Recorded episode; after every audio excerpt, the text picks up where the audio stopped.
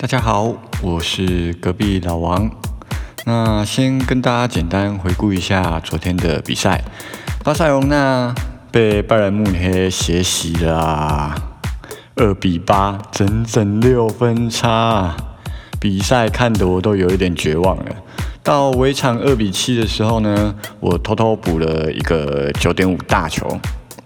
哦，还好有补这一球啊，没补这一球我就输不少了。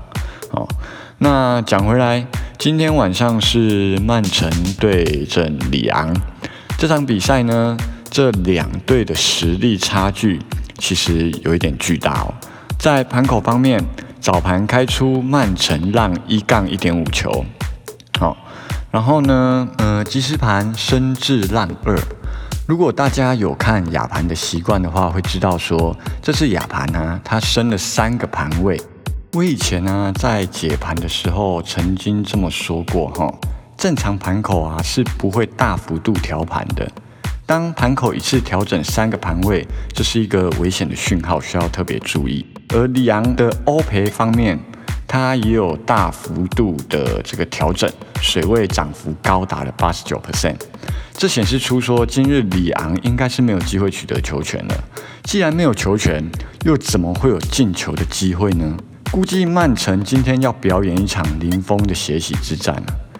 我们在看到大小盘口方面，早盘开出三球，即时盘开出三杠三点五球，盘口上升且水位退让，跟昨天巴塞隆纳的比赛是一模一样的，这是标准的大分盘式。我们同样可以期待追捧大球。考虑到里昂可能没球的情况之下，曼城要单独取得四分以上还是有一点难度。但是单对总入球的盘口当中，曼城单对大小盘口开出二点五球，也就是说只要曼城踢出三球即可。我认为这还是比较有可能的。今天大家还可以额外多关注一件事情：犯规罚牌这件事，也就是所谓的黄牌以及红牌，在曼城的比赛当中。每场平均为一点一张罚牌，在里昂的比赛当中，每场平均为二点三张罚牌。在足球比赛当中，弱势的球队为了取得更高的进球机会，势必得更努力的拼抢。当拼抢过程当中有所碰撞发生，就容易取得更多的黄牌，甚至是红牌。国际上有一种盘口，就是针对罚牌的数量进行比较，而今晚就可以追捧里昂获得更多的罚牌。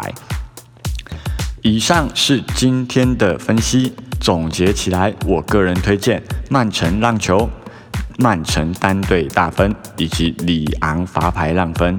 同样的，希望明天睡醒能笑着面对早晨。